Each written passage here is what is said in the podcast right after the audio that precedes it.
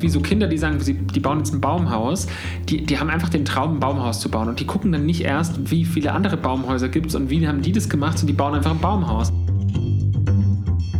Servus zusammen und herzlich willkommen bei 7 Meilen Marken, eine Entdeckungsreise durch die wunderbare Welt der deutschen Marken maßgeschneiderte Marken, jung oder alt, berühmt oder weniger bekannt, die im übertragenen Sinne genau wie die mythologischen Sieben-Meilen-Stiefel dem Träger ermöglichen, sieben Meilen in einem einzigen Schritt zu bewältigen. Ich spreche mit den Experten, die diese deutschen Marken lenken, um zu erfahren, wie sie ihre Marken, ihr wertvollstes immateriales Kapital entwickeln und managen. Mein heutiger Gast ist Mitgründer und Außenminister des Passauer Startups MyMüsli. Er hat Jura studiert, nebenbei eine journalistische Ausbildung gemacht, fühlt sich jetzt im Herzen als Geschichtenerzähler und findet alle Touchpoints gleich wichtig. Mit seinen zwei Partnern Hubertus Bessau und Philipp Kreis hat der leidenschaftliche Retail-Fan MyMüsli in 2007 gegründet und zum Vorzeiger Food Startup in Deutschland aufgebaut. Er erzählt, wie es sich dank Autoren wie Al und Laura Rees, Malcolm Gladwell, Frederic Laloux, Tom Wainwright und Daniel Kahnemann immer weiterbildet und sich von den außergewöhnlichen Einzelhandelskonzepten von Helmut Lang, Prada und Damien Hirst begeistern lässt. Herzlich willkommen, Max Wittrock. Ja, Max, ähm, du bist dann geborener Münchner oder bist du dann hier äh, umgesiedelt? Nee, ich bin. Sind wir jetzt schon im. Richtig, genau. Ah, sind schon schon scharf, ja, ja. Ähm, nee, genau. Also ich bin, ich bin Max, ich bin einer der drei Gründer von, von meinem Müsli und äh, wir sitzen jetzt gerade in München, wo ich auch geboren bin. Und witzig ist aber, dass mein Müsli oder was ich immer verrückt finde an der mein Müsli Story ist, dass mein Müsli eigentlich in einer totalen Kleinstadt entstanden ist, ja, was in so einer in der Startup Szene ja gar nicht so häufig passiert. Also viele Startups in Deutschland, die entstehen ja in Berlin oder in Hamburg oder in München, aber mein Müsli ist tatsächlich in Passau entstanden und das war ähm, ja, ist ein, ein, wichtiger Teil unserer Story. Und ihr seid, glaube ich, äh, wenn ich es richtig äh, mitbekommen habe, auf dem Weg zum Badesee habt ihr einen Radiospot gehört. Ähm, ihr habt die, die Hersteller nicht erwähnt. Ich glaube, ich weiß, wer gemeint war. Die, vielleicht der Herstellername ganz oft dann äh, wiederholt. Äh, vielleicht, ja. Ja, ähm, das, das fand ich interessant. Ähm, aber so, du hast Jura studiert, glaube ich. Das, stimmt das? Genau, also wir haben, wir haben alle drei in Passau studiert, daher kennen wir uns auch. Und meine beiden Mitgründer, Philipp und Hubertus, die haben BWL studiert, ich habe Jura studiert und, und nebenbei eine Journalistenausbildung gemacht, das geht in Passau. Und wir hatten, äh, an irgendeinem Punkt haben wir dann mal gesagt, ah, wir würden so gerne was zusammen gründen, aber wir, haben, wir, hatten so viele Ideen und, und Müsli oder My Müsli, das, den Namen hatten wir damals noch nicht, die war eine davon. Und dann sind wir auf dem Weg zum Badesee gewesen, haben den Spot von einer anderen Müsli-Firma gehört. So ist diese ursprüngliche Idee damals entstanden, dass wir überhaupt mal über das Produkt nachgedacht haben. Hubertus hat, äh, glaube ich, am Abend gesagt, hey, Müsli zum selber zusammenstellen, das wäre doch wichtig. Und das ist, können wir vielleicht später noch drauf kommen, das war für uns total relevant, weil das einfach ein super starkes Alleinstellungsmerkmal ist. Und wir glauben, im Branding oder im Marketing total an Alleinstellungsmerkmal ist eben wichtig.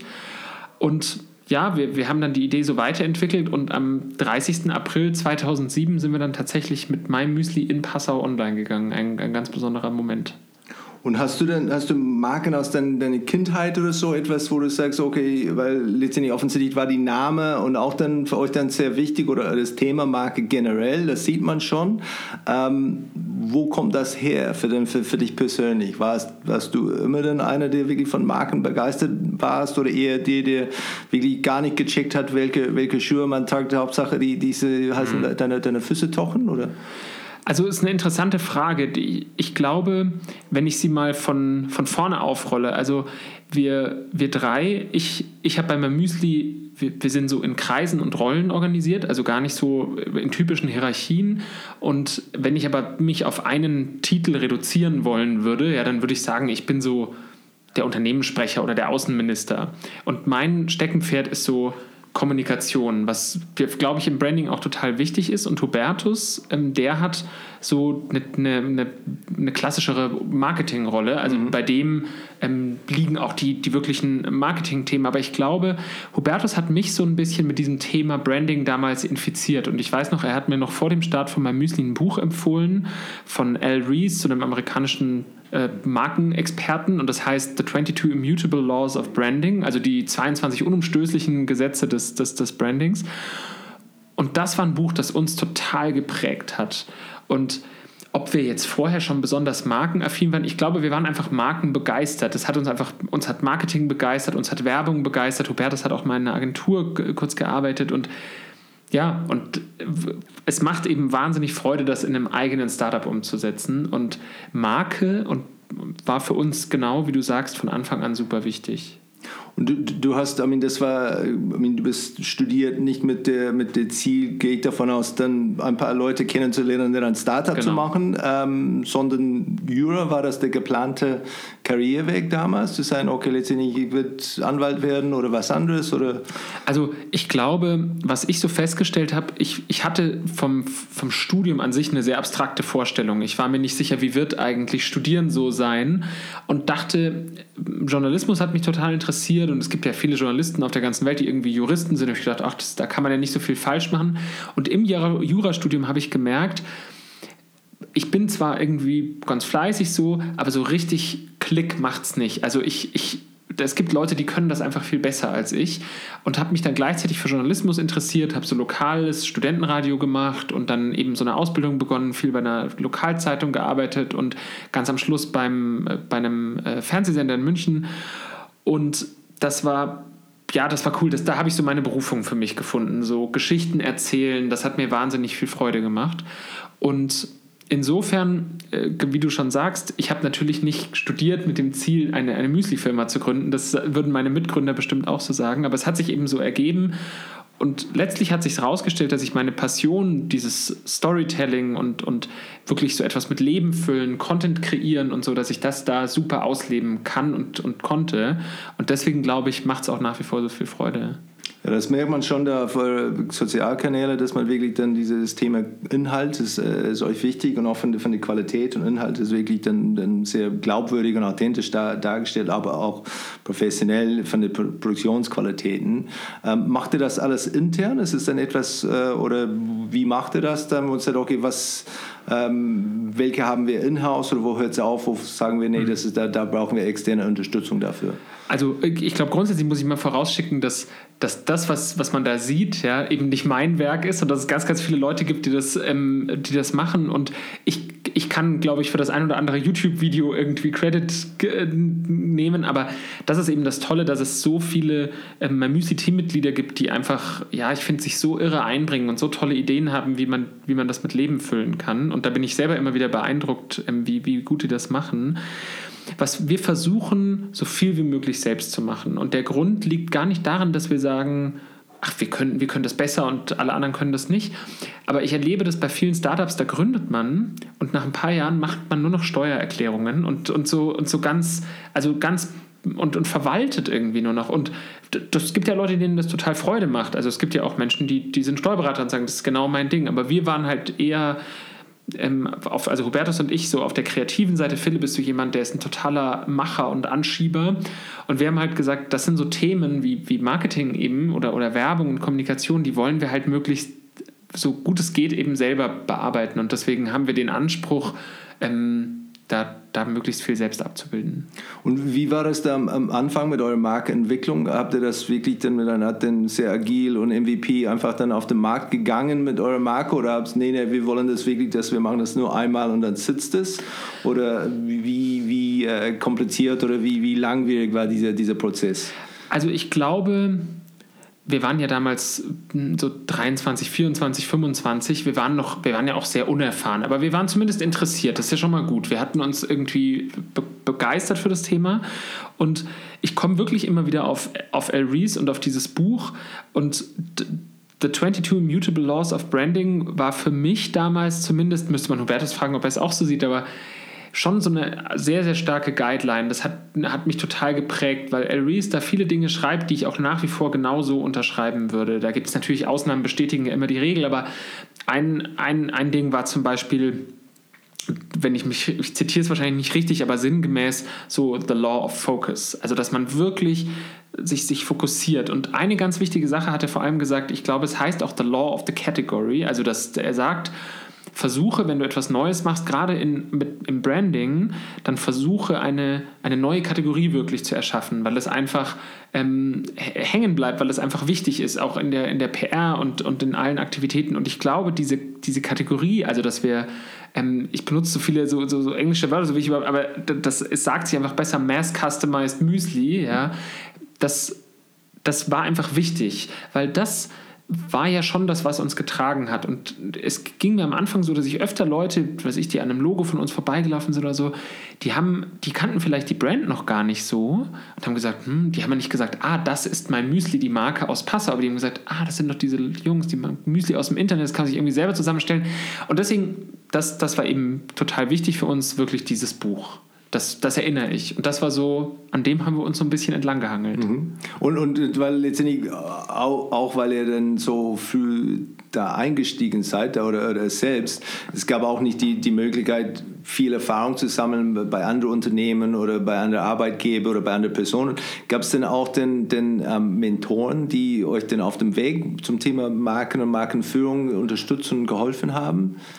also Hubertus, was ein großer Vorteil war, der hatte zumindest auch mal eine Agentur von innen gesehen und kannte so einfach Arbeitsabläufe und so. Und ich glaube schon, dass das immer wieder jetzt nicht, dass uns hat niemand in, würde ich sagen, äh, jetzt, jetzt auf dieser Marketingseite von Anfang an täglich begleitet, aber, aber es sind eben viele Kleinigkeiten, viele Gespräche und es geht ja auch darum, am Anfang die will man ja erstmal machen. Und das finde ich ganz wichtig, weil gerade bei der Marken, beim Markenaufbau, beim Branding, bei diesen Themen, da kann man ja auch ganz, ganz viel bauen und, und sich Gedanken machen, aber es muss ja auch mal auf den Markt kommen.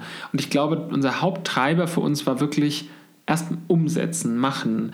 Ähm, und der Rest wird sich schon finden. Und viele Dinge, die wir am Anfang gemacht haben, waren jetzt aus so einer CI-Sicht zum Beispiel bestimmt nicht wunderschön. Ja, für erste Flyer oder so. Das, das, aber das, das geht ja auch gar nicht, wenn du irgendwie ein Startup bist. Aber ich, wir haben halt immer nachgezogen und heute, wenn ich heute so auf das gucke, was wir machen, dann, dann bin ich ziemlich glücklich. Man kann immer was verbessern, aber ich finde, wir, das, das ist super, was, was da alle für einen Job machen. Habt ihr damals dann das selbst gemacht, selbst entwickelt, die CI ja. und die Name und wirklich alles oder oder nee also der, der Name also gibt von El Reese auch glaube ich es heißt auch The Law of the Name ich erinnere mich noch ich war in ich, ich saß in einer Klausur und also Juristen, wer, wer, das, wer mit dem Studium noch nie zu tun hatte, da schreibt man immer so relativ lange Klausuren, da gibt es so Übungsklausuren und die musste halt irgendwie vor deinem Examen, musste irgendwie jede Woche schreibst du so eine Übungsklausur in der Regel und dann sitzt du da halt und das war noch die Vor-Smartphone-Zeit und aber SMS gab es schon und irgendwann kriege ich so eine SMS von Hubertus, ruf mich mal an, wenn du irgendwie kannst. Philipp und ich, uns ist da was eingefallen und dann bin ich irgendwie raus und habe die angerufen und dann hat Hubertus gesagt, My Müsli, was hältst du davon? Und das war verrückt, weil die erste Frage, die ein Geek da immer stellt, ist, sind die Domains noch frei? Und die Domains waren tatsächlich noch frei. Und das war, das war wichtig. Und der, der Name, glaube ich, hat uns total getragen. Und wenn man, wenn man sich anguckt, wie war, sah unsere erste Dose aus, das war eine weiße Dose. Und bei der Dose ist auch immer wichtig zu erzählen, dass wir da eher so ein bisschen, wie man ja sagt, wie die Mutter zum Kinde kam. Wir brauchten ja eine Verpackung, die man manuell befüllen kann. Und da haben sich diese Dosen natürlich angeboten. Das Coole war aber, dass die natürlich gleichzeitig sehr distinktiv waren, weil sie anders aussahen als das andere, andere Packaging. Das war also wichtig und im Prinzip war da einfach eine weiße Dose, da ging dieses, dieses Logo hoch. Und ich weiß noch, ich habe damals eben bei einer Regionalzeitung gearbeitet und für die Farben, also es gibt wissen wahrscheinlich die meisten, die diesen Podcast hören, aber es gibt ja Pantone-Farben, diese, diesen Farbenhersteller, der eben äh, prägend ist für das, für das Farbbild, ähm, so, wenn es um Marketing geht. Und von denen gibt es so Fächer und da kann man sich alle, alle Farben angucken. Und dann haben wir uns, weil die sind ja wahnsinnig teuer, so einen Fächer ausgeliehen bei der Zeitung, bei der ich gearbeitet habe ähm, und haben da geblättert und geblättert und irgendwann hatten wir diese zwei Farben und dann war eigentlich ähm, ja gefühlt, gefühlt was fertig und im Nachhinein, jetzt antworte ich sehr ausführlich, es tut mir leid, aber es ist, äh, ja, ist wichtig, diese, man, man würde sagen, jetzt fällt mir wieder kein, kein gutes, gutes deutsches Wort ein, so eine Art Blank Canvas. Also es war halt eine weiße Dose, da war dieses Logo und das hat eigentlich sehr, sehr gut gepasst, weil es ist ja so, dass, dass wir den Innovationsprozess, was kommt da jetzt rein und so, den haben wir am Anfang komplett an den Kunden ausgelagert. Der hat den Namen bestimmt und das war zwar hinten nur ein kleiner Aufkleber, aber er hat dem Produkt eigentlich so diesen letzten Innovationsgrad verliehen und wir haben ihm nur die Plattform dafür zur Verfügung gestellt. Und insofern war es uns, glaube ich, da haben wir uns nicht so viel Gedanken gemacht, aber wenn ich so jetzt drüber nachdenke, wahrscheinlich unterschwellig wichtig, dass es ein ganz simples ähm, Design ist und ähm, ich, und das war natürlich auch durch unsere Möglichkeiten begrenzt. Wir, wir waren ja keine großen Zeichner und haben keine großen Logos entworfen. Also so sind die ersten Dosen entstanden. Und, und habt ihr dann vorneweg ähm, die Entscheidungsprozess festgelegt, zu sagen, okay, wir müssen alle dann einstimmig sein oder 2 zu 1 reicht oder, oder äh, nur zwei dürfen entscheiden oder wie auch immer. Wie habt also, ihr das denn, denn gemacht? Ist natürlich eine gute Frage nach dem Entscheidungsprozess. Ich glaube, dass das relativ klar ist, dass wenn so eine Marke entsteht, da hat ja jeder eine Meinung und das ist auch gut so. Und am Schluss muss sich ja jeder zum Beispiel mit dem Packaging wohlfühlen. Da muss ja jeder sagen, ah, das ist cool. Aber gleichzeitig war so viel zu tun. Also jetzt wenn wir heute sowas entwickeln, dann haben wir die Zeit, also äh, wir haben dann oder dann nehmen wir uns die Zeit und dann, dann gucken wir uns Entwürfe an und so. Und das haben wir schon damals auch gemacht, aber gleichzeitig war, war so viel anderes noch zu tun, Zutaten bestellen, Steuer, also dass, dass man immer so versucht hat, halt alles so relativ einfach mal nach vorwärts zu, vorwärts zu kommen. Hubertus musste ja die ganze Webseite zum Beispiel noch programmieren. Philipp musste die Zutaten besorgen. Ich musste Texte schreiben, mich um, Dinge, um diese ganzen Dinge kümmern. Also in meiner Erinnerung war uns das schon total wichtig und wir haben viele Sessions gehabt, wo wir so Verpackungsprototypen und sowas gebastelt haben. Aber gleichzeitig musste das schon auch einfach auch irgendwann einfach mal fertig werden. Und das war vielleicht auch ganz gut, ja, dass wir da nicht zig Schleifen drehen konnten. Verstanden. Und, und ähm, seid jetzt dann nicht nur, äh, natürlich nicht nur online unterwegs. War das von Anfang an das Ziel, äh, wirklich Multi-Channel oder Omni-Channel zu, zu sein? Oder war es am Anfang, war die Idee wirklich dann Pure, Pure Play online, Pure, Pure Play digital zu sein? Also generell versuchen wir bei meinem Müsli nicht x, x Jahre in die Zukunft zu planen, weil das einfach gar nicht geht. Als wir unser Geschäftsmodell gestartet haben, haben wir so eine kleine Umfrage gemacht, haben in meiner Erinnerung ähm, irgendwo zwischen ein paar hundert und über tausend Leuten ausgefüllt. Ich glaube, es waren über tausend. Es war so ein Fragebogen, den kennt jeder so von Bachelor- und Masterarbeiten und wir haben ganz verklausuliert irgendwo gefragt, würdest du Müsli online kaufen? Und 0% haben Ja gesagt. Und deswegen, wir wussten überhaupt nicht, ob das Produkt überhaupt angenommen wird. Ja, und also wir machen eigentlich keine langen, langen Zukunftspläne. Und damals war es so, wir haben gedacht, erstmal den Online-Shop an den Start bringen und haben aber schon relativ früh gemerkt, ähm, ja, also Anfragen von Supermärkten bekommen und so und gesehen, da gibt es vielleicht, gibt es da irgendwie Bedarf, aber sind sehr, sehr lange online-only geblieben. Und im Nachhinein, glaube ich, ist das auch gut so, weil, weil man einfach so Schuster bleibt bei deinen Leisten, weil man erstmal einfach lernt, mit Fokus, da sind wir wieder bei Aries, einen Kanal gut zu beherrschen. Und das war, glaube ich, gut, dass wir da uns nicht zu früh verzettelt haben. Und jetzt dann aber auch ähm, oder eigener Laden, ist es dann auch alles selbst betrieben oder sind es Franchises oder, oder wie macht ihr das? Die Läden betreiben wir alle selbst. Mhm. Und ja, so ein Laden ist natürlich aus so einer Branding-Sicht auch super toll, weil das ist ja so eine der intensivsten Markenerfahrungen, die man haben kann. Ja? Und deswegen ähm, hat natürlich so ein Laden automatisch eine immense Marketing- und, und, und Branding-Funktion. Ähm, und ich, ja, ich, ich finde, das ist so ein, das war für mich ein, persönlich ein ganz besonderer Moment. Also das erste Mal in so einen Mamüsi-Laden zu gehen, den ersten haben wir 2009 in Passau aufgemacht ja, das war, das war sehr schön. Also, und das ist es auch immer noch. Und es ist immer noch was Besonderes, wenn man sein Produkt in einem eigenen Laden sieht. Das ist ganz, ganz, ganz irre. Und würde das auch weiter verfolgen, äh, international, statt äh, Lizenzierung oder, oder Franchise-Modell oder eine Mischung davon zu, zu, zu machen? Also ich glaube, das Wichtige ist ja, warum betreibt man Läden selbst? Weil man ja auch ausprobieren muss. Also es ist ja so, dass man bei Internetseiten sind wir Händler es gewöhnt, dass man jede Überschrift binnen einer Sekunde austauschen kann und wer sich so ein bisschen mit Web Analytics beschäftigt, der weiß ja auch, dass man dann eigentlich, wenn du Worte änderst, schon unter Umständen andere Daten sehen kannst. Und bei Läden sind wir aber irgendwie gewöhnt, naja, das baut man jetzt um und das muss dann so und so lang halten. Und ich glaube aber, viele Ladenbauer gehen da jetzt schon anders vor und auch Architekten und sagen, es muss modularer sein, es muss sich ein bisschen den Bedürfnissen anpassen. Laden ist ja nicht mehr so wie früher, dass man samstags ins Auto steigt und sagt, das machen natürlich noch manche Leute, aber nicht mehr alle, sagen, jetzt fahren wir mal in die Fußgängerzone, sondern warum kommen Menschen in Innenstädte? Es wird immer, immer schwieriger ähm, da, dafür Gründe zu finden, aber gleichzeitig haben die Menschen auch immer mehr Möglichkeiten. Also ich glaube, die Innenstädte erfinden sich ja gerade so ein bisschen neu, was, was, ähm, was, was verrückt ist oder, oder eine, für mich ein Kind der 80er, eine total interessante Entwicklung. Und für uns, nee, wir wollen, ähm, so wie es jetzt im Moment aussieht, ist das, betreiben wir die selber und ähm, ja, und, und probieren viel aus, ähm, haben neue Ideen, aber müssen eben sehen, was, was funktioniert und was nicht. Und das weltweit? Oder habt ihr euch dann irgendwo begrenzt, wo seid ihr letztendlich, das ist ein Schritt zu weit? Oder ist es dann wirklich Global Domination? Ach, da sind, genau, da sind wir wieder bei, bei, wir planen einfach nicht so lange. Also wir haben jetzt vor wenigen Monaten, wenn ich richtig rechne, haben wir in Frankreich angefangen, ähm, online.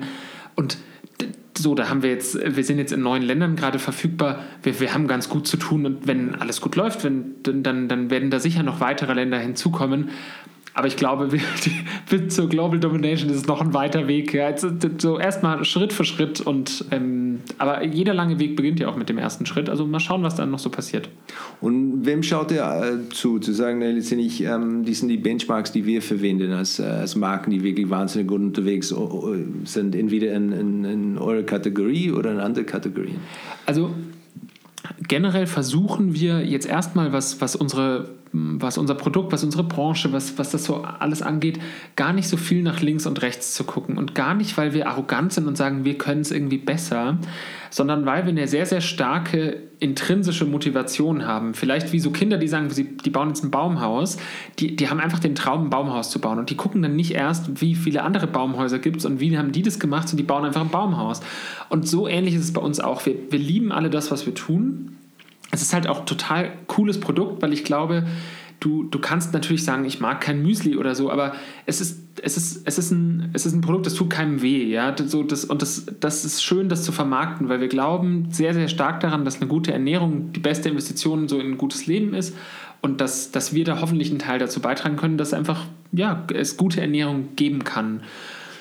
Und deswegen, ja, ich, ich, ich gucke mir aber natürlich schon super viele Marken an und was machen die so? Und ähm, ich gucke mir die Großen an, ich gucke mir auch die Kleinen an. Und ich bin immer wieder fasziniert, dass in, in, in unserer Welt, die, die so, also die so, wo wir alle so vielen Einflüssen ausgesetzt sind. Und du bist ja auch noch ein, ein Kind wie, wie ich der Zeit, wo man einfach mehrere Massenmedien hatte und, und, und Markenbildung noch ganz anders unter Umständen funktioniert hat in vielen Fällen.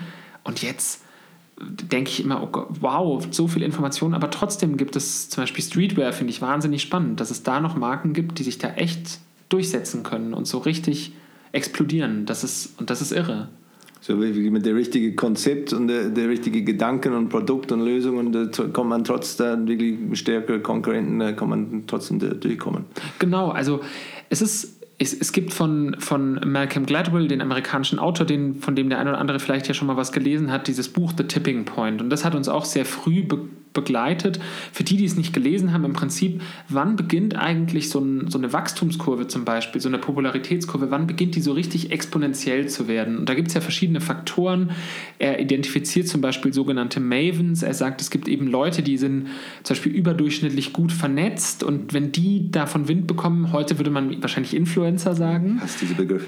Ja, ich, ich glaube, also ich, ich verstehe, dass, warum, warum, also wie, wie schwierig das Phänomen unter Umständen ja. sein kann, nur man muss sich das ja mal, ich finde, man muss das von der anderen Seite sehen. Und zwar, das ist doch schon irre, dass wir alle, früher hatten wir immer noch x Filter dazwischen. Du hattest irgendwie, eine, eine Agentur hatte eine Idee, so dann, dann kommt dann musste das übersetzt werden in, in einen Fernsehspot und so. Und, und, und, bis mal irgendwie oder die Zeiten des Affiliate-Marketings, ja, also du hattest irgendwie ähm, ein großes Affiliate-Netzwerk und, und da gab's und du hattest nie direkten Kontakt zum Publisher und versteht mich richtig, ich finde das Fernsehen und das auch Affiliate-Marketing, alles hat seine Berechtigung. Ich glaube, das Influencer-Marketing ist eben eine weitere Säule des Marketings und das ist schon toll erst offen, im, im ersten Moment, finde ich, dass, dass Marken einen direkten Zugang jetzt zu, zu den Menschen haben, die dann auch gleich, also die, die sie gleich groß machen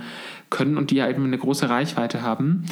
Aber wie immer ist es natürlich so, dass, dass man, da gibt es Leute, die machen das, finde ich, gut und die machen das super, die machen das, die spielen die Karte offen.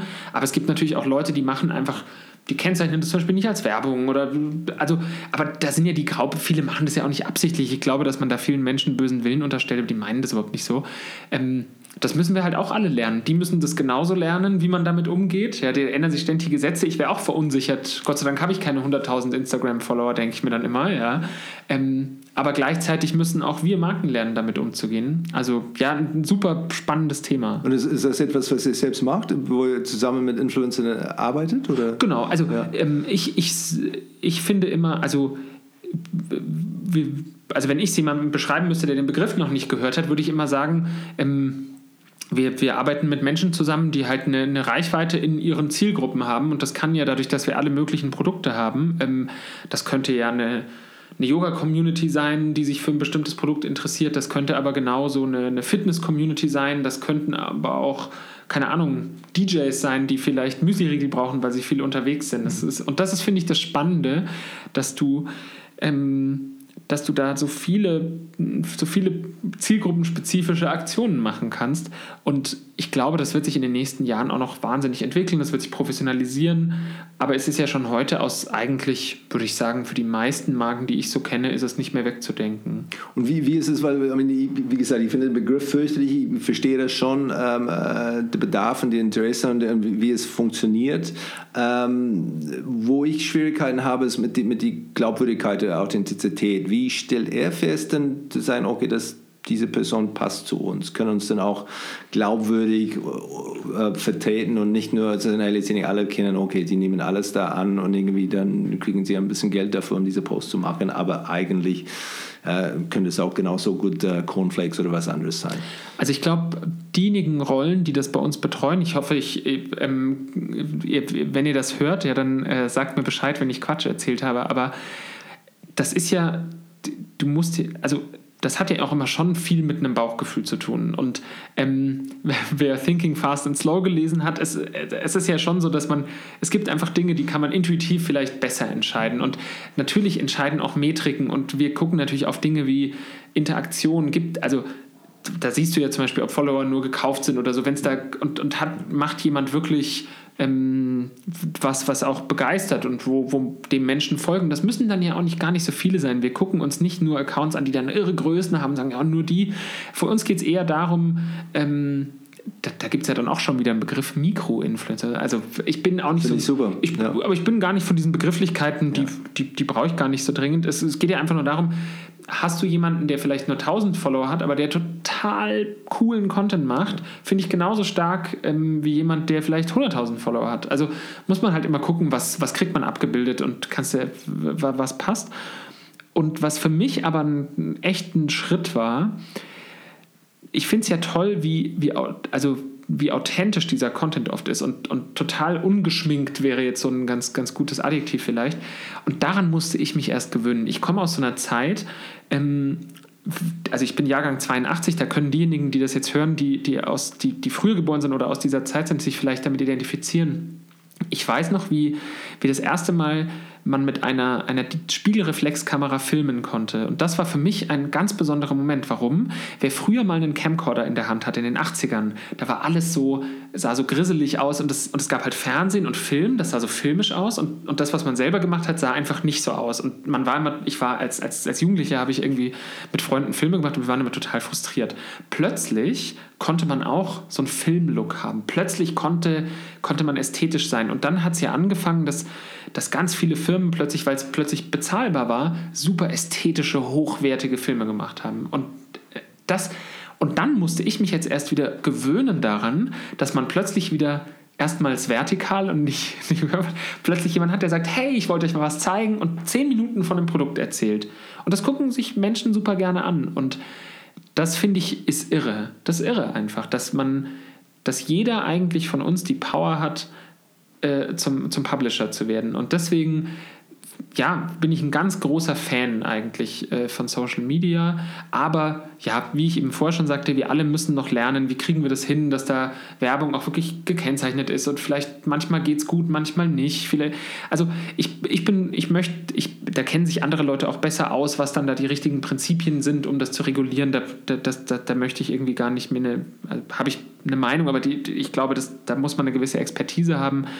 Aber ja, es wird super spannend. Ja, also. nee, ich glaube, Bauchgefühl ist schon, schon ein ganz guter, guter Weg. Ich weiß, äh, in Red Bull, ich weiß nicht, ob sie es immer noch machen, aber in den 90er Jahren haben sie diese, ich glaube, damals hieß es äh, Local Heroes Programm, wo sie ähm, eigentlich die Influences, bevor der Begriff gab, ganz lang vor, vor Social, Social Media, aber einfach die Leute, die vielleicht nicht, nicht national oder international bekannt waren, aber in ihrem Heim, Heimstadt oder wie auch immer etwas gemacht haben und sie haben alle paar Wochen dann 24 Dosen Red Bull bekommen für ihre Kumpels. Ja? Das war wirklich Grassroots Marketing vom, vom Feinsten, diese Marke zu etablieren.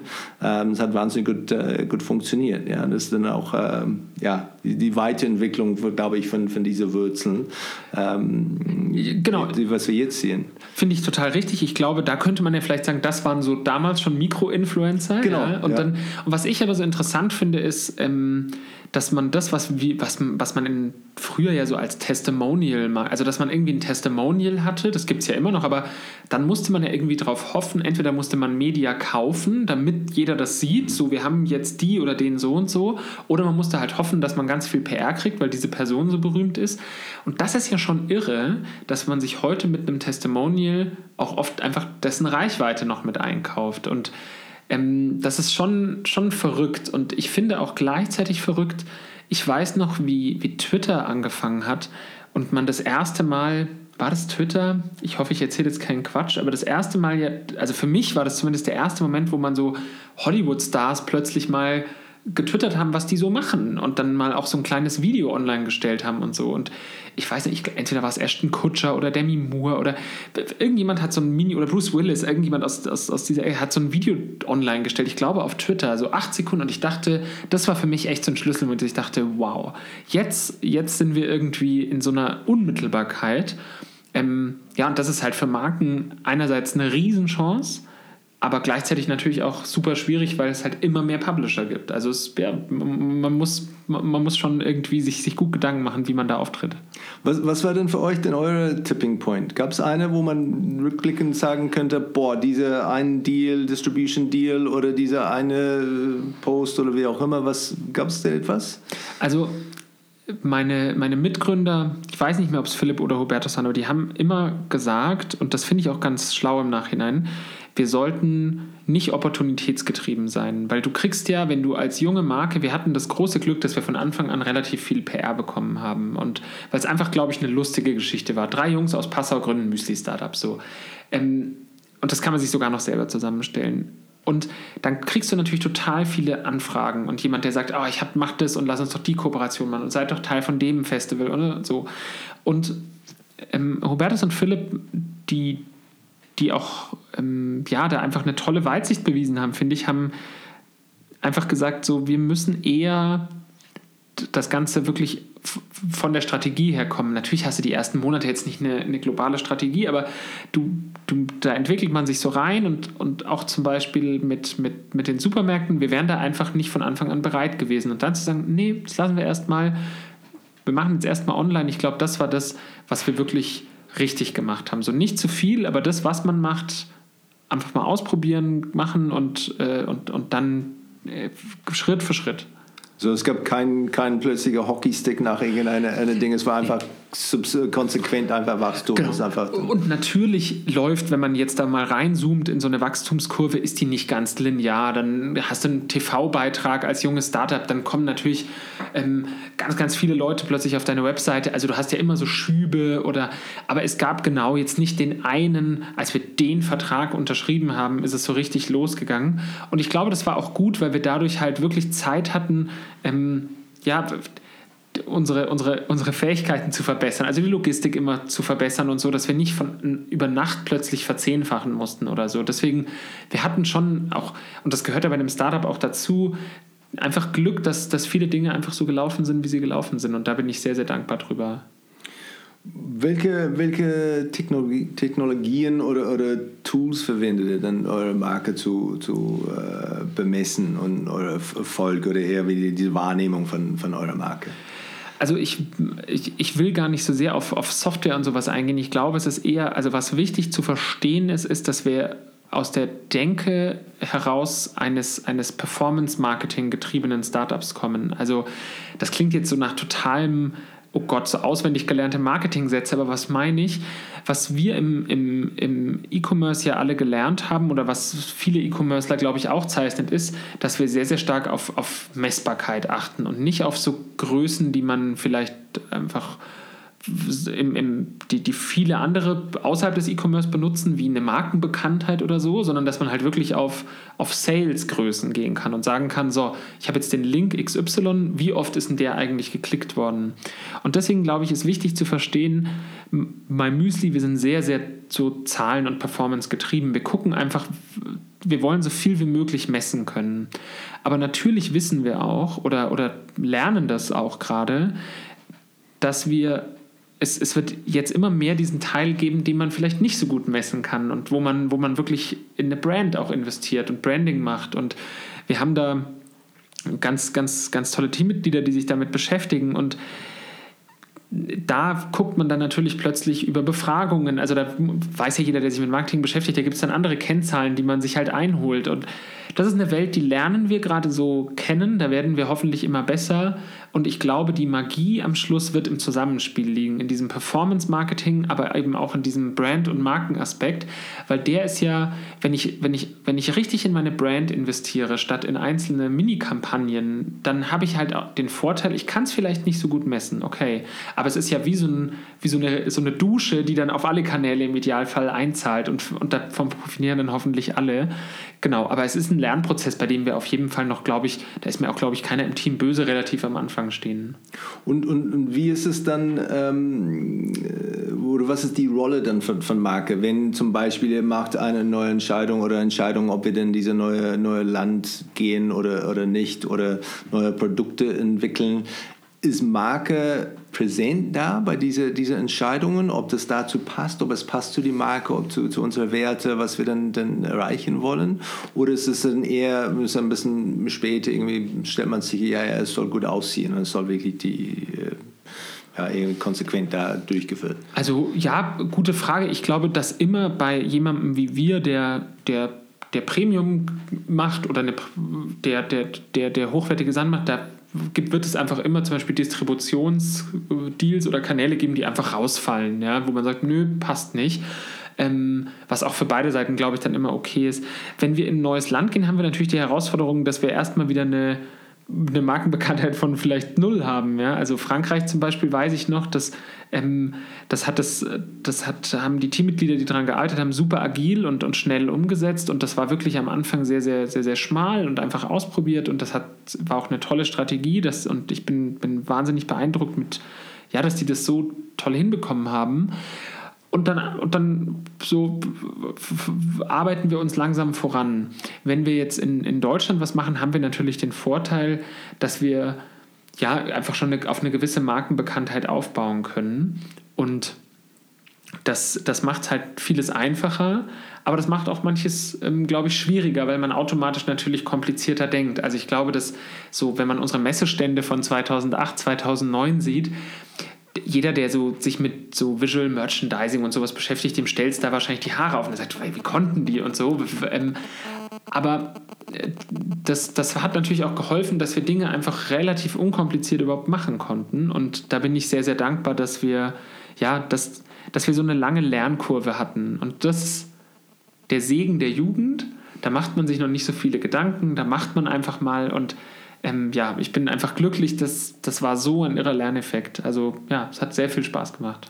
Gab es etwas, was du denn, denn anders gemacht hättest jetzt, wenn du jetzt denn mit zwölf Jahren Erfahrung, wenn du sagst, boah, diese, dieser Schritt, die wir damals gemacht haben, 2008, 2010, wie auch immer, ähm, würde denn noch äh, alles eins zu eins da wiederholen oder würde das schon jetzt mit ein bisschen, äh, bisschen mehr Erfahrung und äh, Weisheit dann äh, vielleicht anders dann äh, was machen? Da muss ich wieder meine, meine Mitgründer zitieren. Das war Hubertus, der gesagt hat, mal zu mir, da habe ich mich über irgendeine Entscheidung total gegrämt. Und dann hat er eine, eine ganz coole Sichtweise eingeführt und hat gesagt, du pass auf, frag dich doch nicht, würde ich das jetzt anders machen, sondern wenn ich mich nochmal zurückversetze mit den Informationen, die ich damals hatte, mit den Fähigkeiten, würde ich würde ich es dann nochmal genauso machen, würde ich die Entscheidung dann nochmal so treffen. Und das finde ich ganz zutreffend.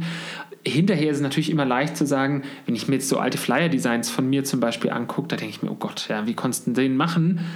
Aber ich konnte es halt damals einfach nicht damals? besser. Genau, und ich hätte auch nicht dafür einen Grafikdesigner bezahlen können für jeden Flyer. Muss halt viel selber passieren. Ich weiß noch, letztens gefunden in einer alten Kiste, wir haben so zur Eröffnung von unserem ersten Mal Müsli-Laden in Passau haben wir so kleine Espresso-Gutscheine verteilt, so einen Gratis-Espresso. Und da habe ich unten so eine, so eine Wiese rein retuschiert und, und, und dann, so, dann, dann fliegt da gefühlt so eine Espresso-Tasse. Also das, ist, das sieht schon fies aus.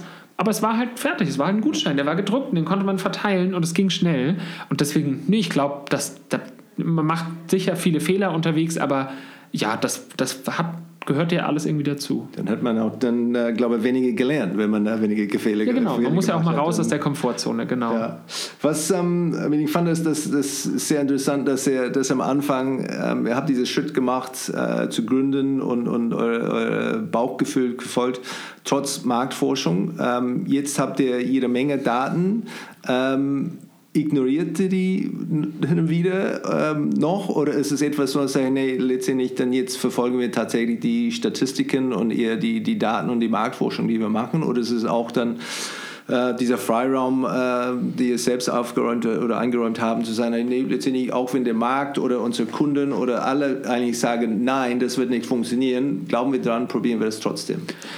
Ich, genau, also ich, bin ein großer Fan von, von guten Daten und von guter Marktforschung und von guten Zahlen und Datengrundlagen, auf denen man Entscheidungen treffen kann.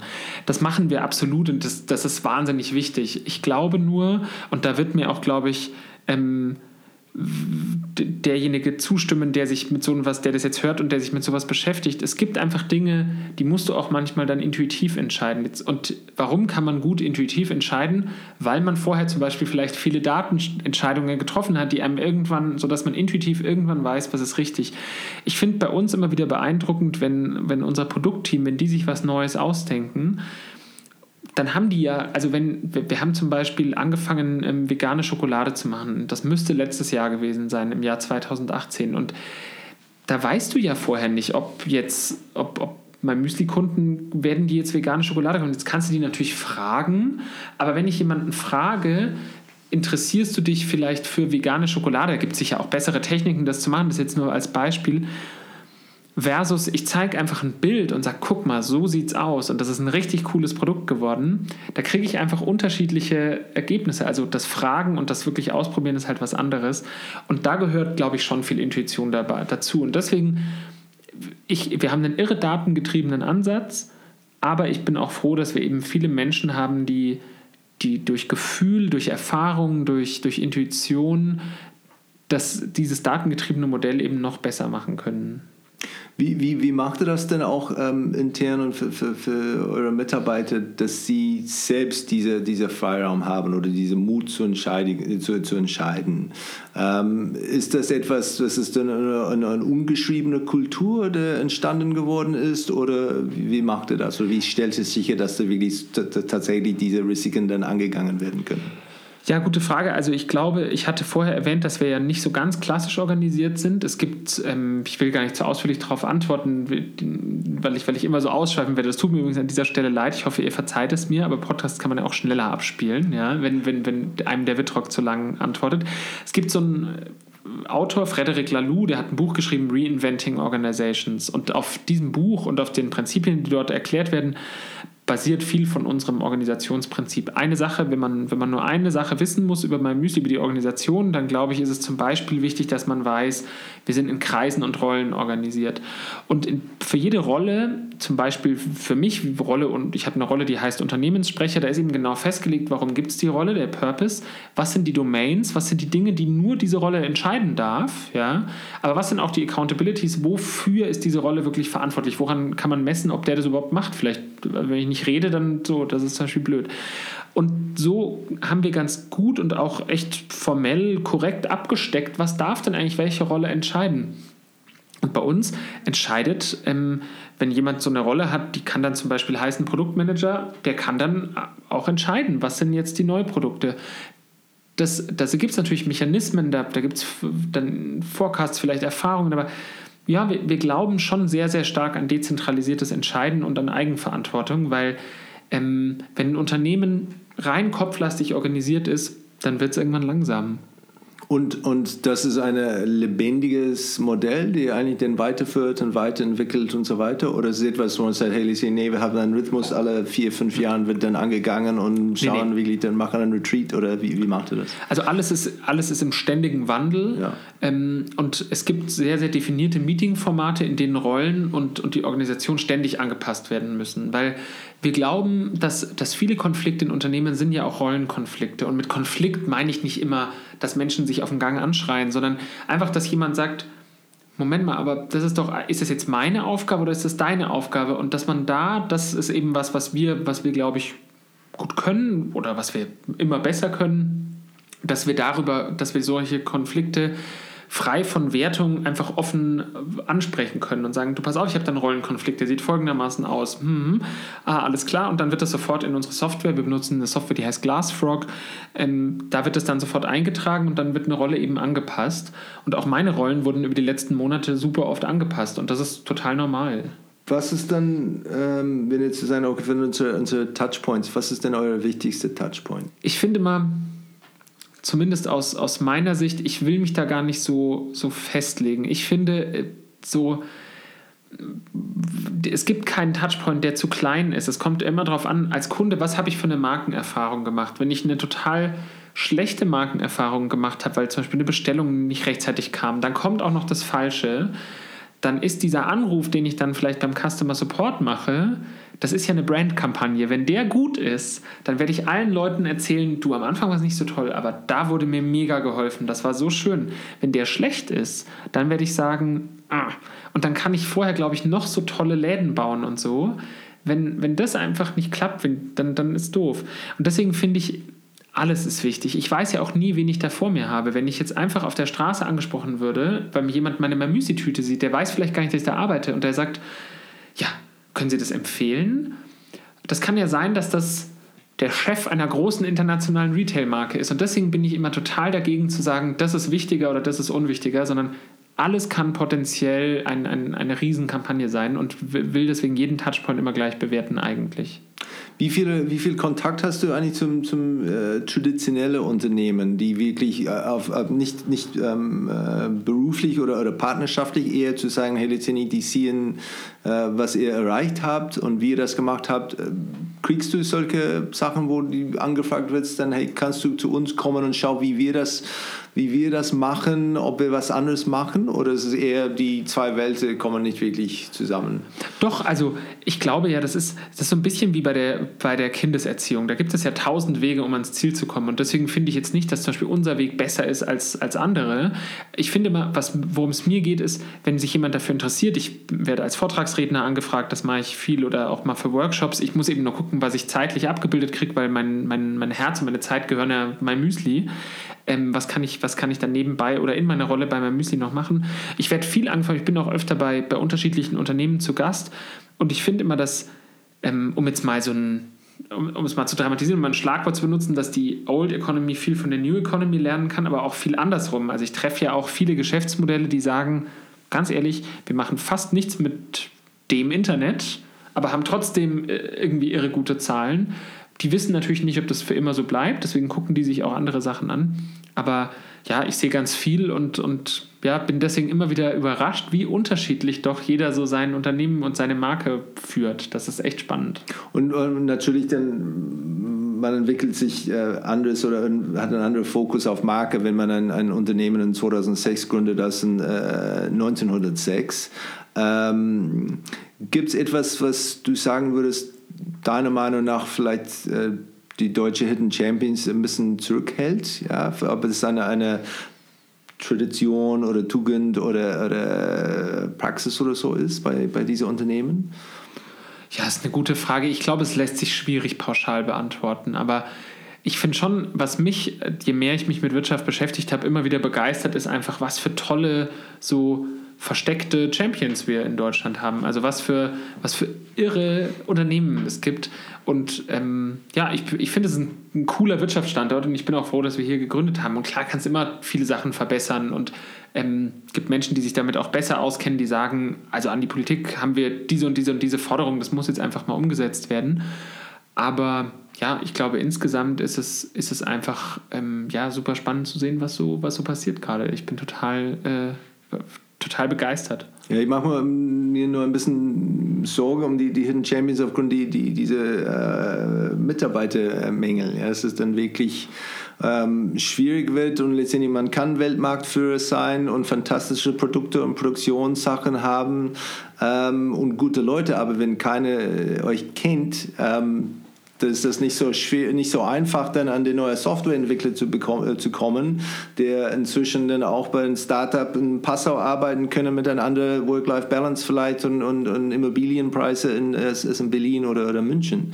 Ich glaube, das Schwierige im Marketing ist ja oft, dass man erst dann reagiert in vielerlei Hinsicht, wenn's, wenn das Kind schon in den Brunnen gefallen ist. Und ähm, ich glaube, ja, wie du sagst, wahrscheinlich ist es so, dass es, ich kenne auch Unternehmen, die haben ein gutes Geschäft und dann haben die jemanden, die machen Riesenumsatz, haben hunderte von Mitarbeitern, aber haben eine Person in Teilzeit, äh, Mann oder Frau, die da sitzt und äh, bisschen alles macht. Bisschen Instagram, bisschen Social Media und dann hast du ein Unternehmen, das irgendwie auf der ganzen Welt aktiv ist und es hat dann 100 Instagram-Follower. So, dann kann man natürlich sagen, braucht auch nicht mehr. Aber was passiert denn in zehn Jahren? Also müssen die sich vielleicht ganz anders positionieren? Und dann sagen die, dann sagt man, ja, aber warum macht ihr das dann nicht? Und sagen, ja, wir sind nur B2B. Sag ich, ja, aber die Leute, die, die sind doch auch auf Insta. Also, und ich glaube, viele ist, was ich schon gut fände oder was ich auch jedem raten würde, aber das muss natürlich jeder selber entscheiden, ist, in den Zeiten, in denen es gut läuft, würde ich auch proaktiv, glaube ich, in diese ganzen Aktivitäten und in Brandbuilding und so investieren und mir digitale Kompetenzen aufbauen, bevor mich irgendwie die Digitalisierung eingeholt hat, also mich und meine Branche und ich merke, Mist, meine drei Konkurrenten aus anderen Ländern, die haben da viel mehr gemacht und sind jetzt ganz anders positioniert. Und das ist ja schon interessant, wie ähm, das kennt man ja von Airbnb, wie so soziale Kontakte und soziale Metriken auch so ein Glaubwürdigkeitsfilter sind. Ja? Wenn jemand viele Facebook-Freunde hat, große Instagram-Freunde, oh ja, ne? so. Und das wird für Marken doch auch immer wichtiger. Also gerade ich überlege mir, wenn, wenn ich zum Beispiel ähm, ja, mit irgendeinem Unternehmen zu tun habe, das lokal, ein Handwerksbetrieb oder so, ich google jeden eigentlich dann immer und sage, guck mal, was, was haben die für Google-Bewertungen? Und das finde ich schon interessant, groß oder klein, wie, dass es immer noch viele Unternehmen gibt, die sich da gar nicht drum kümmern, weil sie es vielleicht gerade nicht müssen, aber ich glaube, es wird in Zukunft natürlich immer wichtiger. Wie, wie, wie bewertest du denn diese, dieses Thema digitale Transformation als Begriff? Weil letztendlich ihr seid wirklich mit digital angefangen, ja, von Grund auf und dann in den letzten, würde ich sagen, fünf Jahren haben wir gesehen, wie die Deutschen, vor allem Mittelstand, äh, wirklich sehr panisch irgendwie unterwegs sind, denn jetzt im Industrie 4.0 oder digital sich zu transformieren. Ähm, als wirklich ein, ein Unternehmen, wie gesagt, mit, mit digital wirklich am, am Herz. Ähm, wie siehst du das? Ist das etwas, wo du sagst, ja, super, richtig so? Oder sagst, hey Leute, ähm, vielleicht ein bisschen anders? Es, es gibt da ein schönes Zitat, das ist, glaube ich, von ich hoffe, ich ordne es richtig zu, wenn ein Hörer weiß, wem, vielleicht kann er, vielleicht kann er dir schreiben, wer es wirklich gesagt hat. Ich glaube, es ist ein ehemaliger Telefonica-CEO gewesen, der gesagt hat, ähm, wenn man einen äh, Scheißprozess digitalisiert, dann hat man einen scheiß digitalen Prozess. So. Ja. Und da finde ich es viel Wahres dran. Also ich, was ich jetzt immer so sehe oder oft sehe, ist, dass Unternehmen sich versuchen zu digitalisieren, weil man sich halt digitalisiert. Das stimmt ja auch, klar. Man muss sich grundsätzlich, ist eine digitalere Welt, es lohnt sich, sich digitaler aufzustellen. Aber nur weil man was in einen digitalen Prozess überführt, wird es ja nicht besser. Und deswegen, ich würde mich manchmal freuen. Ich habe das Gefühl, da sind wir wieder bei Thinking Fast and Slow. Diese Menschen haben irgendwie, also viele Unternehmenslenkerinnen und Unternehmenslenker haben irgendwie Millionen von, von Bits Rechenpower in ihrem Bauch und so keine Ahnung, 24 Bit oder so im Kopf. So, und manchmal habe ich das Gefühl, die sind durch die schwierigsten Zeiten gegangen mit, ihren, mit, ihrem, mit ihrem Bauch. Aber ganz viele Dinge jetzt, was Digitalisierung angeht, die entscheiden die da oben. Und eigentlich denke ich mir immer, hört doch mal, ihr, ihr wisst doch irgendwie, naja, das ist doch, das, das Internet wird nicht mehr weggehen. Ja? Hm. Da, eigentlich sagt euch doch die Intuition, jetzt müsst ihr da eigentlich doch mal was machen. Ja? Und be, bemüht euch doch. Und ich finde den Begriff schon gut und ich finde, er beschreibt es auch treffend, aber viele, glaube ich, missverstehen ihn, dass sie einfach äh, alles jetzt äh, binär sehen und Nullen und Einsen draus machen, anstatt sich wirklich weil was ist ja, was ist die Chance hinter digitaler Transformation? Ist ja auch mein Geschäftsmodell nochmal ganz, ganz neu denken. Und da gibt es ein schönes Gleichnis. Ähm, ich hoffe, ich spreche ihn richtig aus. Er heißt, ist ein belgischer Innovationsspeaker, den ich letztens auch mal persönlich kennen durfte, Steven van Bellegem.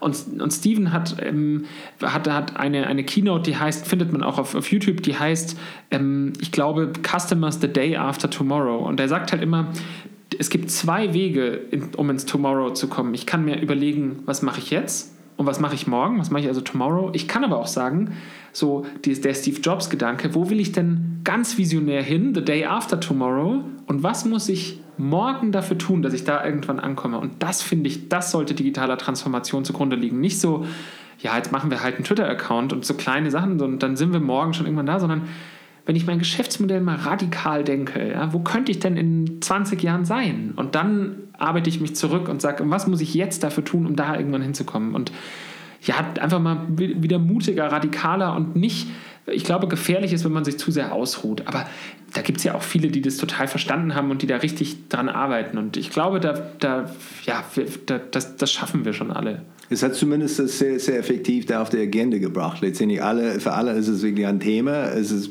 wie du sagst, dann ist die Frage, wie sie damit umgehen, ob es dann nur fokussiert auf Effizienz und äh, Kosten zu, zu senken oder einfach dann alles, die, die bestehenden Prozesse und Geschäftsmodelle zu, zu digitalisieren. Das ist vielleicht nicht so irgendwie äh, wunderschön. Ähm, wie ist es denn, wie macht ihr das mit, mit, mit euren Mitarbeitern? Ich gehe davon aus, dass es inzwischen äh, vielleicht einfacher ist, den, den neue Mitarbeiter zu bekommen als vor 10, 11 Jahren, ähm, wo es vielleicht dann, ich weiß nicht, wie, wie war es damals? War es einfach, Leute zu gewinnen immer oder habt ihr dann wirklich dann, seid ihr jetzt dann eher in der Sweet Spot, wo es geht um, um Employer Branding? Ich würde mal mit Passau anfangen, unserem Standort. Also Passau ist ist super cool, ja, und das ist eine Stadt, wo wir immer von der Stadt selber ähm, viel Unterstützung bekommen und, und von vielen Stellen auch klar, schon in unserer Gründungsphase beraten wurden. Aber was Passau natürlich einfach auszeichnet, ist auch, dass es halt eine Kleinstadt ist, so und in Niederbayern. Und wenn ich zum Beispiel in Schweden suche oder eine Schwedin, die E-Commerce-Erfahrung haben, das ist halt nicht so leicht. Und deswegen haben wir zum Beispiel irgendwann beschlossen, wir machen noch ein Büro in Berlin auf. Und weil du gefragt hast, wie einfach war es, Mitarbeiter zu finden, wir haben immer viele Bewerbungen bekommen, aber klar gab es viele Stellen, die wir einfach nicht so schnell besetzen konnten. Und was, was glaube ich bei uns aber relativ häufig der Fall ist, so dass, dass Menschen ähm, in verschiedene Rollen so reingewachsen sind und wir viele Dinge, ja, auch wir sehen das nicht so starr. Wir, wir glauben, man kann wirklich vieles lernen. Ja? Es gibt natürlich immer Jobs, da, du, du, ich zum Beispiel werde nicht morgen bei uns in der IT sitzen können und programmieren. Ja? Das wird einfach nicht klappen. Aber ich könnte es ja vielleicht in zwei Jahren lernen, zumindest so, dass ich einigermaßen äh, äh supporten kann. Und das ist auch das Tolle an diesem Rollendenken. Wenn du zum Beispiel dich in einer Organisation, die so in Rollen organisiert ist, weiterentwickeln willst, dann musst du eben nicht binär von 0 auf 1 deinen kompletten Job wechseln, sondern du kannst halt zum Beispiel, wie es eine Kollegin von mir macht, einfach ein oder zwei Rollen im, im Business Development bei uns mal aufnehmen. Dann bist du da halt zu einem Teil und machst aber auch noch andere Dinge. Und deswegen man muss aus der Not vielleicht einfach eine Tugend machen. Wenn man nicht die, die richtigen Leute für was ganz Bestimmtes findet, dann muss man halt gucken, wie, wen kann ich denn dahin entwickeln? Wer hat auch Lust, sich dahin zu entwickeln? Und ich glaube, dieses, das ist ein Prinzip, dass man viel lernen kann, das uns schon viel weitergeholfen hat.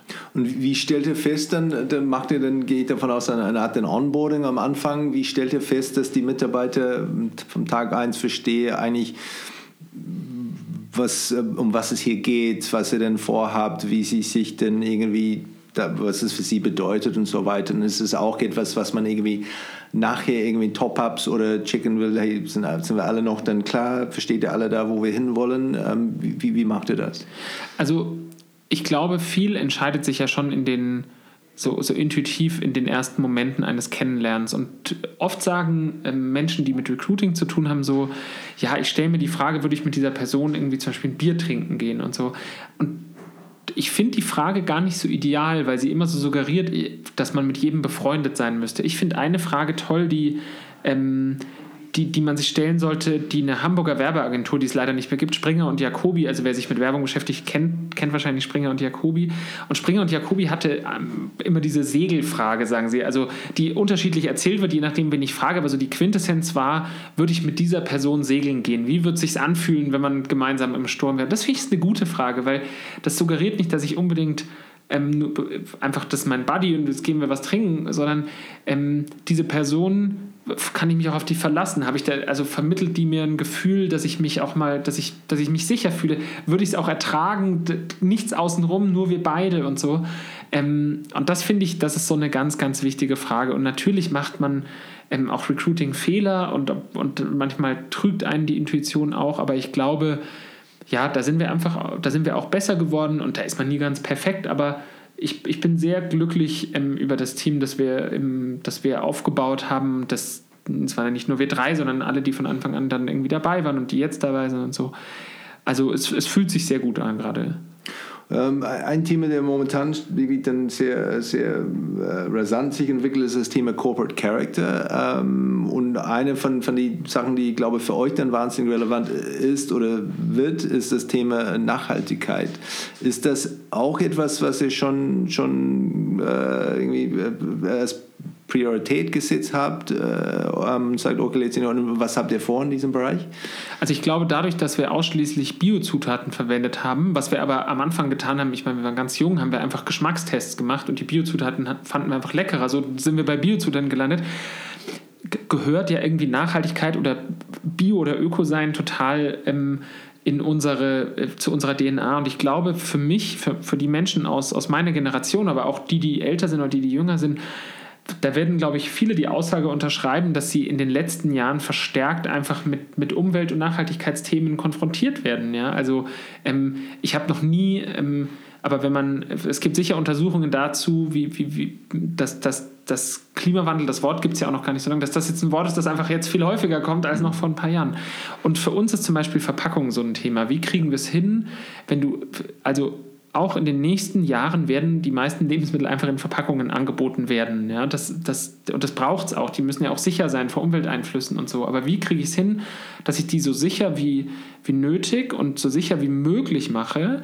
Ähm, aber wie kriege ich es hin, dass ich die so ähm, also dass ich die mit möglichst wenig Impact auf die Umwelt produziere, aber gleichzeitig alle Lebensmittelgesetze und, und so einhalte und, und gute Standards schaffe. Und wir gucken uns zum Beispiel gerade, also wer unser Produkt kennt, das ist ein My Müsli to go, das ist so ein kleiner Portionsbecher, der hat 85 Gramm. Den gucken wir uns gerade an und da wollen wir zum Beispiel eine, eine möglichst plastikfreie Alternative finden. Und das haben wir auch, da haben wir einen Instagram-Account dazu gemacht und da, da versuchen wir halt so transparent wie möglich zu sein und sagen aber auch, Leute, das dauert halt, das kannst du nicht von heute auf morgen umstellen. Aber ich glaube, es ist total wichtig, dass man das macht. Das fühlt sich für uns gut an, ähm, weil es einfach richtig ist. Und ich glaube auch, dass Kunden das honorieren, aber auch fordern im, zunehmend. Es wird immer Unternehmen geben, die, die das vielleicht nicht machen, aber es werden immer weniger. Und, und wie, wie macht ihr das damit mit, mit eurer, eurer Kunden und Community? Ist es etwas, was ihr dann proaktiv pflegt, diese Community-Entwicklung? Oder ist es etwas, was, hey, wir lassen sie allein und sie können machen, was sie tun, wir reagieren, wenn sie mit uns kommunizieren? Oder wir machen ein bisschen Broadcast und hin und wieder dann kommen Kommentare zurück? Oder wie, wie macht ihr das? Ich glaube, es ist sehr themenspezifisch. Also wenn man, wie wir, wir sind ja ein Anbieter mit ganz, ganz vielen verschiedenen Produkten. Wenn du ein 40% Proteinmüsli hast, ja, dann hast du ja eine komplett andere Zielgruppe unter Umständen, die halt sich für Muskelaufbau und solche Dinge interessiert, als wenn du jetzt sagst, Menschen, die bei uns einfach nur sagen, oh, die haben dieses leckere Schokomüsli, die, die haben vielleicht ganz andere Interessen. Gibt es natürlich Überschneidungen, aber und deswegen haben wir nicht diese eine Community, sondern halt Menschen, die sich um, um verschiedene Themen gruppieren und an verschiedenen Themen interessiert sind. Und das ist, das ist ähm, glaube ich, aber eine Herausforderung, die jede Marke hat. Also auch ein, ein Turnschuhhersteller hat ja unter Umständen die Fußballer, aber vielleicht auch die Jogger. Also die, manche machen beides, aber vielleicht haben die komplett unterschiedliche Interessen. Und deswegen glaube ich, diese Nachhaltigkeitsthemen interessieren aber schon viele und ähm, das finde ich auch gut so. Und das Gute ist ja, wenn man das öffentlich macht, so wie wir, dass man eben sagt, so, wir suchen jetzt diese Alternative, dann challenged man sich ja auch gleichzeitig ein bisschen. Ich glaube, dass das auch nach internen Wirkungen hat. Also ähm, die, diejenigen, die bei uns die Idee hatten, das so zu machen, das finde ich super, dass, das, dass wir das so umgesetzt haben, weil Das kommt von intern? Genau, ja. ja. Ähm, wir machen das zusammen mit einer Agentur, aber ich glaube, die, die Grundidee, ja. ähm, diesen Becher umweltfreundlicher zu machen, die, die kam, kam von intern. Also wer das interessiert, der kann das auch alles bei uns auf der Seite äh, nachgucken. Da findet er auch die Agentur, die uns dabei hilft. Aber das, das ist einfach total cool, dass, dass, dass, dass wir jetzt, dass das auch nach intern natürlich dann eine Wirkung hat, weil wenn du es in dem Moment, wenn du es öffentlich machst, sagen die Leute natürlich irgendwann, ja, was ist denn jetzt? Ja, genau. So, wo sind wir denn? Und das ist gut. Das, äh, so ein bisschen, bisschen Druck ist ja immer, ist ja immer schön. Ja, ich glaube, das war einfach diese, diese ähm, kurzmalige für Raucher und eine von den die höchsten Empfehlungen war wirklich dann immer, ähm, alle zu erzählen, dass du aufhörst. Ja, weil letztendlich, genau. no one wants to be wrong at the top of their voice. So letztendlich, ja. wenn er das schon gesagt hat, hey, wir machen das, dann, äh, dann muss man das äh, wirklich dann, dann äh, durch, äh, durchmachen.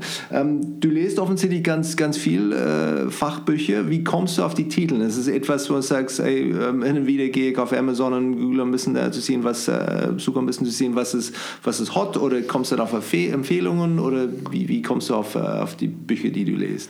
Also erstmal kaufe ich Bücher sehr breit. Ich kaufe sie online wie, wie offline und ich lese mehr Belletristik als Fachbücher. Also ich finde ich find dieses nur Fachbücher lesen, das ist, also für manche funktioniert das vielleicht toll. Für mich, ich komme bei Romanen irgendwie auch auf, auf ganz viele Ideen und, und, und finde ich gerade für Marke total wichtig, weil Storytelling gehört so, ist, gehört total dazu. Deswegen Bücher sind, sind wichtig. Also zum einen bin ich immer überrascht, wie gut mich manche Algorithmen kennen, was die mir so alles empfehlen. Ja, und das passt auch oft. Ja, genau. Ähm, aber ich, es gibt ja so Titel, an denen kommt man gar nicht so richtig vorbei. Also wer zum Beispiel wie ich viel unterwegs ist, ähm, ich, ich weiß ein Buch, das mir über, über äh, gefühlt Monate begegnet ist, war Narconomics. So dieses Buch, das darüber erzählt, wie eigentlich so die Drogenindustrie, also basierend auf diesem Freakonomics-Konzept, ja. ähm, wie ist die eigentlich organisiert? Und das lag da immer und dann hat es ein, ein Freund von mir, ich glaube, Robertus jetzt auch gelesen und irgendwann habe ich gesagt, so, jetzt, jetzt kaufe ich es auch. Also manchmal ist es ja so, dass, dass einfach man, man, ein Bestseller einen so richtig verfolgt ja, und dann sagt er, okay, jetzt lese ich ihn auch mal. Ähm, und klar, und manchmal sind es auch so Zufallsfunde. Also es ist echt, echt unterschiedlich. Ich, ich, ich versuche viel zu lesen, es macht mir einfach großen Spaß. Und sonst äh, gibt es dann Festivals oder, oder äh, äh, Veranstaltungen, wo du sagst, okay, da gehe ich wirklich regelmäßig dorthin, um wirklich mich auf den neuesten oder mich inspirieren zu lassen? Oder? Also gute Frage. Ich, ich würde gerne manchmal mehr auf Events gehen, aber ich, ich finde, sie sind Fluch und Segen. Also, weil das Problem ist, man muss sich ja eigentlich in der Regel wenige rausgreifen ähm, und dann habe ich immer diese ähm, diese, diese, äh, diese Angst, also ich glaube, es gibt ja diesen, diesen TED-Vortrag von Barry Schwartz, von dem Psychologen The Paradox of Choice. Du hast eine Riesenauswahl, dann entscheidest du dich für einen und dann bist du total unglücklich. Sein Beispiel sind Jeans, weil du hättest irgendwie 40 andere Varianten auch anprobieren können. Ein bisschen ist es so bei mir mit so, so Veranstaltungen. Ich gehe auf eine und denke mir, oh Gott, ich hätte aber eigentlich auch noch auf die andere gehen können. Da, da gehe ich, also da mache ich relativ wenig, aber da ich, da ich öfter Vorträge halte, sehe ich so eben zum Beispiel viele Veranstaltungen, was Cooles.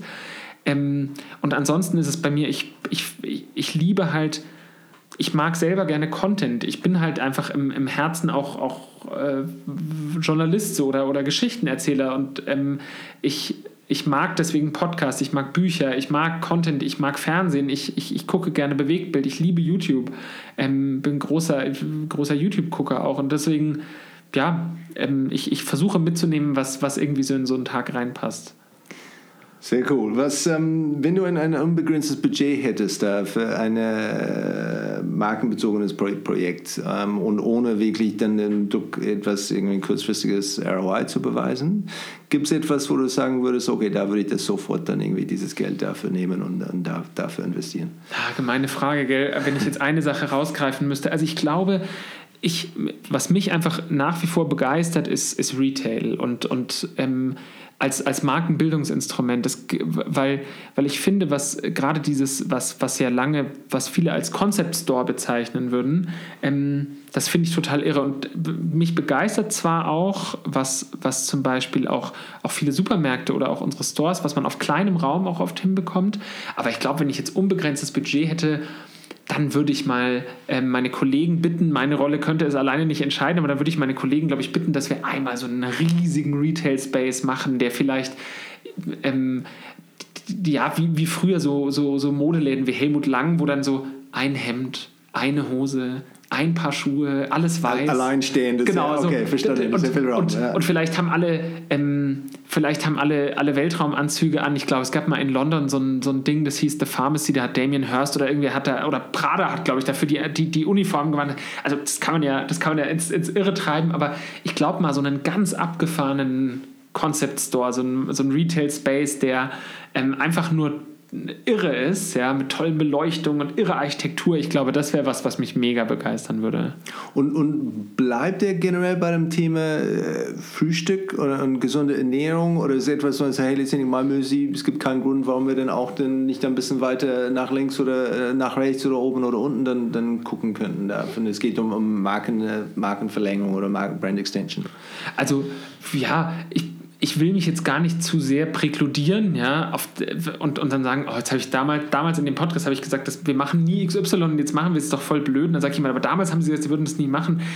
Wir planen eben nicht so weit in die Zukunft, aber ich glaube, wenn ich jetzt für uns drei spreche, kann ich sagen, Food zum Beispiel begeistert uns einfach wahnsinnig. So, da, da ist schon mal der erste Filter und dann begeistern uns natürlich Themen, die sich ganz gut mit meinem Müsli verknüpfen lassen. Wir machen ja zum Beispiel auch Tee. Und das ist einfach was, was zu einem guten Frühstück für mich zum Beispiel ähm, meistens dazugehört. Und so wird es sicher Themen geben, die, sich, die, die, die wir darum gruppieren. Wir werden jetzt morgen wahrscheinlich keine Autos bauen. Ja, ich glaube, das ist relativ wahrscheinlich. Aber keine Ahnung, vielleicht machen wir auch mal in ein paar Jahren ein Produkt, das man eher zum Abendessen konsumiert. Ich glaube, es muss halt, es muss sich richtig anfühlen. Und da werden wir sehen, ähm, ja, was, was auch unsere Kunden, die uns ja auch viel Feedback geben, was die sich so wünschen und wollen. Ich bin sehr gespannt. Und, und macht er auch den, den äh, Markenpartnerschaften? Was sagt er letztendlich, kooperieren wir? Zum Beispiel ein Ding, okay, Deutsche Bahn, das ist eine, man hat Leute da am Frühstück, dass sie vielleicht zu sagen, okay, da ist die Möglichkeit, etwas personalisiert zu bekommen.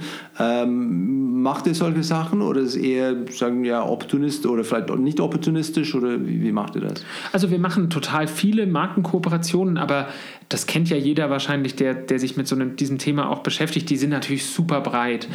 Ähm, ist das Austauschen von Paketbeilagen schon eine Markenkooperation? Vielleicht. Ähm, wenn man einfach nur von einer Marke als, als, als Testimonial, weil wir eine bestimmte Software von denen oder so benutzen, ähm, wenn, wenn damit uns eine Story machen, ist ja auch eine Form der Kooperation. Wir, ja, wir, wir probieren einfach irre viel aus und gerade was unsere Distribution angeht, ähm, sind wir auch immer, immer probieren wir viel, viel, viele Dinge. Und ich glaube, dass das Coole ist, ähm, also dass Marken heutzutage sich viel, viel breiter noch spreizen können, als sie es früher konnten. Und die Kunden, das finde ich spannend. Wenn wir jetzt zum Beispiel ähm, mit einem Fußballverein was machen, dann könnte man ja denken, alle, die jetzt nicht Fan dieses Fußballvereins sind, die kaufen jetzt nie wieder unser Produkt. Aber das ist ja nicht so. Die Menschen, die Menschen sind einfach, glaube ich, und das freut mich immer, in der Lage, einfach in der Regel zu differenzieren und sagen, okay, es gibt das Produkt, das ist vielleicht nichts für mich, aber dann gibt es ja auch noch das Produkt. Und, ähm, und ich glaube, das ist cool, dass Marken einfach ein bisschen breiter sein können als früher. Und so berühmte Beispiele wie Apple machen es ja auch ganz gut vor. Wann hat man nur Computer und jetzt macht Apple Telefon. Ich bin echt gespannt, was die in zehn Jahren machen. Ja, das, ich glaube, die, die zaubern da sicher noch irre Sachen aus der Schublade. Ja, und da bin ich total gespannt und ähm, freue mich auch drüber. Letzte Frage. Ähm, wir haben vorher ein bisschen über die, die, die Hidden Champions gesprochen. Ähm, wenn du dann einen ähm, Markenkurs für die Geschäftsführer von, äh, von der Hidden Champions dann abliefern müsstest, ähm, wie würdest du nennen und, und worauf würdest du den Fokus legen? Also ich glaube, das Allerschwierigste bei der Markenarbeit eines Traditionsunternehmens oder eines Hidden Champions, der ein wirklich erfolgreiches Geschäft hat, ist ja, es wird in den meisten Fällen immer zwei Lager geben. Es wird die Traditionalisten geben, die sagen, aber das haben wir doch schon immer so gemacht. Und dann kommt jemand anders und sagt, aber ihr müsst alles neu denken. Dann sagen die, aber warum? Unser Geschäft entwickelt sich denn so gut. Und ich glaube, das ist eben die Herausforderung. Und ich würde, wenn ich jetzt da einen Workshop betreuen würde, dann, dann würde ich, glaube ich, wirklich immer dieses das Unmögliche versuchen, nämlich beide in, miteinander zu vereinen. Aber ich finde zwei Dinge von, von all den Gedanken, die wir noch austauschen könnten, wichtig. Und zwar das eine ist, der Zauber einer Marke liegt nicht immer in der Radikalität. So, das, es sind ja auch totale Kleinigkeiten. Und ähm, ich, ich, ich habe das gestern in einem Vortrag den, den Oberarm genannt. Ähm, was ich damit meine, ist, jeder kennt vielleicht diese Situation, du bist in einer Stadt und da ist irgendein cooles Restaurant so und da hast du zufällig, bist du da so und dann gehst du da rein und dann kommt jemand, Kellnerin, Kellner, wer auch immer, Restauranteigentümerin, Restauranteigentümer und berührt dich so leicht am Oberarm und sagt so, hey mein Lieber, dein Tisch ist gleich fertig, schön, dass du da bist. Ja? Und es gibt dir so ein Stammgastgefühl, ja, und du bist so total wow, ja, und das, und das ist so eine kleine Maßnahme, aber die verzaubert mich immer total. Also da denke ich immer so, oh, wie, wie schön. Oder ein, ein, ein, ein, relativ ähm, langweiliger im Sinne von, also sehr technischer B2B-Versender, erzählte mir letztens, einer ihrer größten Momente, wo sie so gemerkt haben, da, da kam tolles Kundenfeedback, war, als sie kleine Gummibärchenpackungen in die Pakete gelegt haben. Und deswegen würde ich, glaube ich, immer allen raten, wenn es um Markenarbeit geht, denkt auf der einen Seite radikal und, und The Day After Tomorrow und was können wir groß machen, aber was sind so Kleinigkeiten, also was ich eben äh, spaßeshalber mit Oberarm bezeichne, was sind so, was sind eure Gummibärchen, was könnt ihr machen, was so besondere Momente erzeugt, die gar nicht kompliziert umzusetzen sind und da muss man einfach ausprobieren und ich glaube, da liegt ja das, das ist ja das Zauberhafte oder das Tolle an, an Markenarbeit, es ist nicht alles immer, immer groß und Strategiepapier. Manchmal sind es auch absolute Kleinigkeiten und die sind mindestens ebenso wichtig. Super, finde ich, äh, find ich richtig spannend. Äh, Max, vielen Dank für das Gespräch, fand ich richtig, äh, richtig interessant und auch dann eure Reise bis jetzt, was ich mitbekommen habe. Bin gespannt, was, was die nächsten paar Jahre bringt. Vielen, vielen Dank.